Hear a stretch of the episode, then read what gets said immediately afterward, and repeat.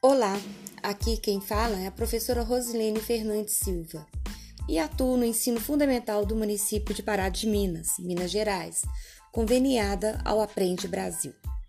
Através deste podcast, venho compartilhar da metodologia ativa, inclusiva e gostaria de conversar com vocês sobre os olhares do mundo inteiro que se voltaram para a Amazônia.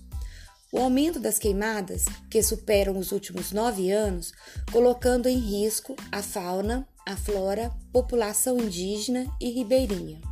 Foi necessário uma nuvem de fumaça para que o mundo inteiro colocasse em visibilidade esse processo de ocorrência de ADEC.